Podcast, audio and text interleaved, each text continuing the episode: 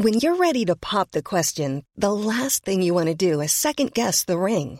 At Bluenile.com, you can design a one of a kind ring with the ease and convenience of shopping online. Choose your diamond and setting. When you find the one, you'll get it delivered right to your door. Go to Bluenile.com and use promo code LISTEN to get $50 off your purchase of $500 or more. That's code LISTEN at Bluenile.com for $50 off your purchase. Bluenile.com code LISTEN.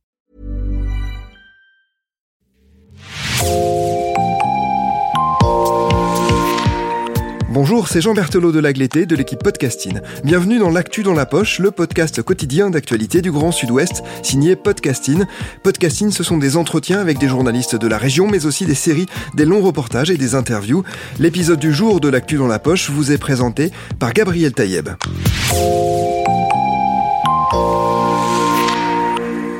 Depuis de nombreuses années, le début de la période estivale est devenu tristement synonyme d'une hausse de l'abandon des animaux de compagnie sur la route des départs en vacances.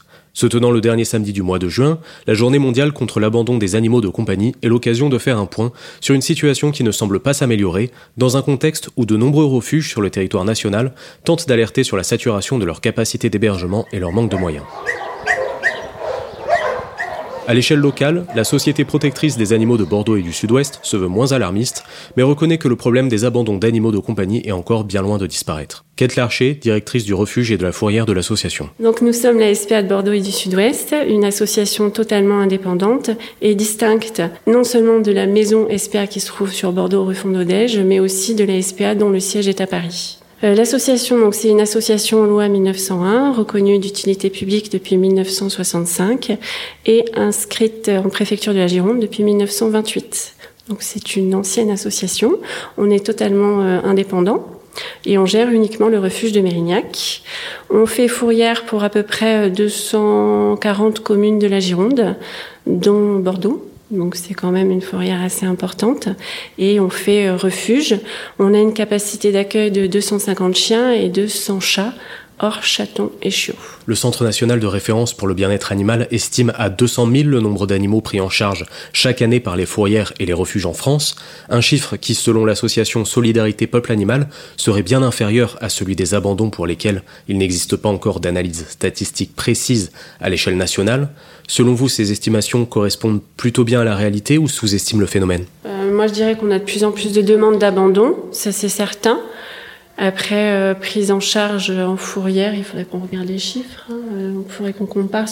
Après, c'est un petit peu compliqué, si vous voulez, parce qu'il y a eu euh, l'effet Covid et confinement. C'est vrai que 2020-2021, c'est des années particulières. Et l'après-confinement Covid, en fin de compte, c'est aussi un changement de fonctionnement des personnes par rapport à leurs animaux. Et on a des demandes d'abandon pour d'autres motifs. Donc comparé, on n'a pas encore assez de, de, recul, je pense, par rapport à une situation avant Covid et après Covid. Pendant euh, les différents confinements et la période Covid, on a accueilli beaucoup moins d'animaux ici. Tant mieux parce que premier confinement, on était totalement fermé, on ne pouvait pas faire d'adoption. Il y avait uniquement la partie fourrière qui pouvait fonctionner avec les restitutions d'animaux à leurs propriétaires. Les gens étant à leur domicile, ben, ils perdaient moins leur animal et en plus c'était un motif pour sortir. Donc euh, ils s'en occupaient euh, d'autant plus mieux, je dirais. Ensuite, il y a eu beaucoup de télétravail, il y a eu d'autres périodes de confinement, donc les gens se sont plutôt occupés euh, de l'animal à la maison. Et puis petit à petit, ils ont retrouvé une vie classique comme avant, et l'animal est devenu beaucoup plus contraignant.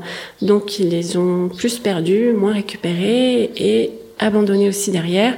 Il y a eu des changements de vie, des déménagements, un changement de situation professionnelle, donc des abandons aussi derrière.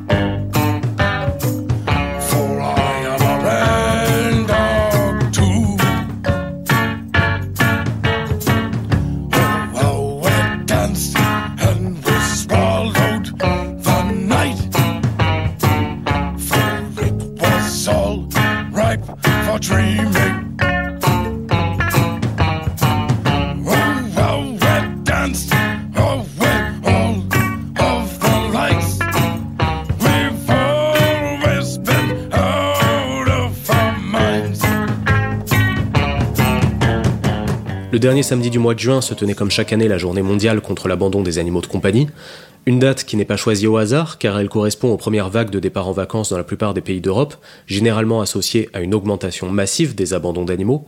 Est-ce que c'est une idée reçue ou bien vous constatez effectivement une corrélation entre les deux phénomènes? Alors on ne constate plus de corrélation entre les deux phénomènes. Ça, euh, enfin autrefois, il y a 5, 5 8 ans peut-être oui. Aujourd'hui, c'est plus le cas. Euh, le fait de partir en vacances n'est plus un motif d'abandon. Heureusement, maintenant les gens prennent conscience qu'il y a des modes de garde. Il y a des pensions qui sont adaptées à la garde pour les animaux. Il y a aussi du pet sitting à domicile. Il y a des centres de vacances qui accueillent les animaux aussi, donc il ne faut pas hésiter à se renseigner. Mais c'est pas le motif d'abandon et on va pas rentrer plus d'animaux en fourrière parce que c'est les vacances. Par contre, c'est vrai que les gens en vacances peuvent perdre leur animal, ça c'est un autre phénomène, mais en général, ils viennent euh, le récupérer. Donc quand on part en vacances, si on perd son animal, il faut bien s'enseigner auprès des mairies, des vétérinaires et de la fourrière de la commune. C'est important pour le retrouver. Une récente étude menée par l'IFOP, intitulée De l'inflation à l'abandon, les Français et leurs animaux de compagnie face à la hausse des prix, semble montrer que l'augmentation du coût de la vie pourrait mener à une hausse des abandons. Est-ce que c'est un facteur d'inquiétude pour vous? Oui, c'est un facteur d'inquiétude et on n'a pas le recul nécessaire pour euh, l'évaluer pour le moment. Alors déjà, on voit qu'il y a des personnes qui se retrouvent en précarité économique et qui peuvent nous abandonner leur animal pour ce motif-là. Donc si l'inflation euh, continue, on se dit ben, que les personnes vont gérer moins leur situation personnelle et ça peut aussi mener à encore plus d'abandon plus tard. Euh, un animal, euh, en fonction ben, de ses propres caractéristiques, c'est un être vivant, donc les coûts peuvent euh, varier. forcément, un animal qui aura jamais de problème de santé, ben, ce sera juste la nourriture, et les vaccins quand même une fois par an. si c'est un chat, c'est un chien, si c'est un lapin ou un rat, ça va être des coûts différents aussi. Pour un chien, il y a souvent de l'éducation, donc ça c'est à prendre en compte parce que ça a un coût, mais après derrière ça fait un chien qui est bien dans ses pattes, donc on a moins d'embêtements, donc c'est un investissement à long terme, mais c'est quand même important. Et puis il faut pas oublier qu'un animal peut vivre jusqu'à 15-20 ans, donc euh, il faut aussi être prêt à s'engager sur ce nombre d'années, c'est à vie pour l'animal qu'on s'engage. Amanda Pirois, en charge des adoptions et de la communication du refuge, nous fait visiter les lieux. Alors, donc là, on est dans les années d'adoption, donc euh, côté chien. Donc là, on va avoir plus d'une centaine de chiens euh, à l'adoption actuellement avec des chiens de tous les âges, de tous les gabarits, de tout type de race. Il y a aussi nos agents animaliers qui vont s'occuper du nourrissage tous les matins et du nettoyage des allées et de la chatterie. Bénévoles et salariés s'activent autour de nombreux box. Pour la charger des adoptions, la priorité est surtout de trouver de nouvelles familles d'accueil, ainsi que des familles d'adoption qui mesurent véritablement la charge que représente un animal. On cherche des adoptants, mais des adoptants vraiment qui ont conscience de ce qu'est l'adoption en refuge. Et l'adoption doit vraiment être un acte réfléchi. les familles d'accueil, donc déjà on demande de remplir un formulaire pour qu'on connaisse un petit peu l'environnement de vie, euh, où va vivre l'animal. Euh, après, c'est des collègues qui se chargent de discuter avec les familles, de voir comment elles vont pouvoir prendre en charge l'animal, quel temps elles vont pouvoir lui accorder, comment elles vont pouvoir sociabiliser aussi euh, l'animal, parce que les familles d'accueil ont ce rôle-là qui est très important. Et en suivant, donc les familles d'accueil peuvent accueillir, alors ça peut être des chiens, ça peut être des chats, soit trop jeunes pour être mis à l'adoption, donc les gardes un temps, voilà, ça peut être 15 jours, 3 semaines, un mois, le temps que l'animal puisse être proposé à l'adoption. Ou soit ça peut être des animaux aussi euh, malades, en soins, qui nécessitent des soins tout particuliers avant de pouvoir être proposés à l'adoption. Et, euh, donc ces familles d'accueil, on, les accompagne forcément, elles ont un suivi régulier avec les membres de notre équipe. Et euh, après, dès que les animaux sont prêts à être mis à l'adoption, on, peut les reproposer.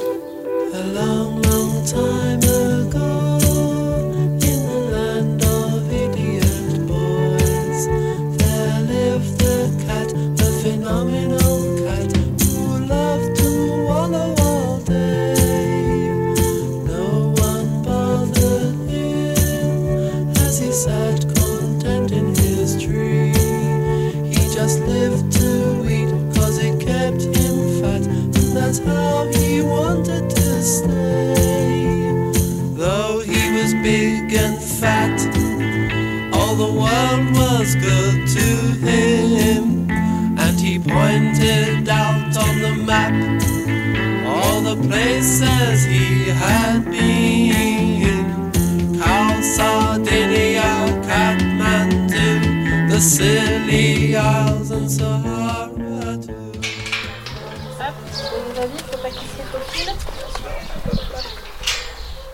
Porté par une nouvelle équipe de direction, de nombreux projets émergent au sein de l'association, qui souhaite d'autant plus s'investir pour le bien-être animal. Une évidence pour Caroline Femme, administratrice de la SPA de Bordeaux et du Sud-Ouest, qui reconnaît toutefois la fragilité de la structure sur le long terme. Donc le premier gros chantier, c'est le refuge étant vieillissant, euh, a besoin d'énormément de transformations, dont nous sommes en train d'essayer de construire le refuge du futur. Donc il y a un gros chantier au niveau de la création d'un parking à l'entrée du refuge de 46 places et nous sommes en train également d'essayer de reconstruire toute la fourrière avec 60 box. Donc ça c'est le premier gros chantier. Le deuxième gros chantier que nous avons mis et vraiment commencé à, à mettre en place, c'est le bien-être animal. Donc de nouveaux parcs ont été construits pour les chiens et les chats. Nous avons également euh, décidé de passer à une seconde gamelle, donc nos chiens sont nourris deux fois par euh, jour, le matin et en fin d'après-midi. Et nous avons également fait appel à des prestataires euh, externes pour éduquer nos chiens. Notre gros problème, c'est qu'aujourd'hui, on a énormément d'abandon de chiens qui ne sont pas récupérés. Donc sur site, nous avons un éducateur canin, mais cet éducateur canin euh, n'a pas le temps de s'occuper du nombre de chiens rééduqués. Donc nous testons, c'est tout nouveau, on teste euh, des éducateurs euh, extérieurs qui viennent, des prestataires que nous payons et qui viennent rééduquer nos chiens compliqués. Donc on le fait avec des prestataires extérieurs que nous payons et aussi des bénévoles, de jeunes éducateurs canins qui euh, viennent d'avoir leur diplôme et qui ont envie de nous aider. Donc aujourd'hui, je crois que on a sept ou huit bénévoles éducateurs canins qui viennent également nous aider. Nous avons multiplié par trois euh, nos bénévoles chiens, ce qui permet aujourd'hui à ce que nos chiens sortent tous les deux, trois jours, alors qu'il y a quelques mois, ils sortaient tous les huit, dix jours. Alors, en effet, nos coûts ont explosé, mais tout le monde. enfin, on est tous logés à la même enseigne. Donc, on a toujours en effet besoin euh, de la générosité euh, de nos donateurs, que ce soit des collectes, que ce soit des dons de couverture, de journaux, euh, des dons d'argent. Bien sûr, on, est toujours, toujours, on remercie toujours la générosité de, de nos donateurs et oui. L'état des lieux aujourd'hui, euh, on, s'en sort quand même financièrement, mais c'est vrai qu'on va pas pouvoir tenir euh, comme ça euh, des, années. Comme on l'a dit précédemment, l'électricité, le coût de l'électricité a augmenté de 40%, l'alimentation également, nos frais vétérinaires, c'est un, de nos plus gros postes.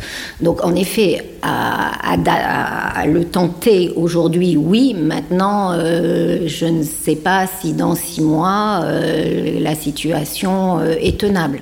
Merci Gabriel Taïeb, c'est la fin de cet épisode de podcasting, l'actu dans la poche. Merci d'avoir écouté, réalisation Olivier Duval, rédaction en chef Anne-Charlotte Delange, production Sophie Bougnot, Clara Echari, Myrène Garay-Cochea, Agathe Ternier, Inès Chiari, Raphaël Lardeur, Raphaël Orenbuch et Marion Ruot, coordination éditoriale et programmation musicale Gabriel Taïeb, iconographie Magali Marico. Retrouvez-nous chaque jour à 16h30 sur toutes les plateformes d'écoute. Podcasting, c'est l'actu dans la poche.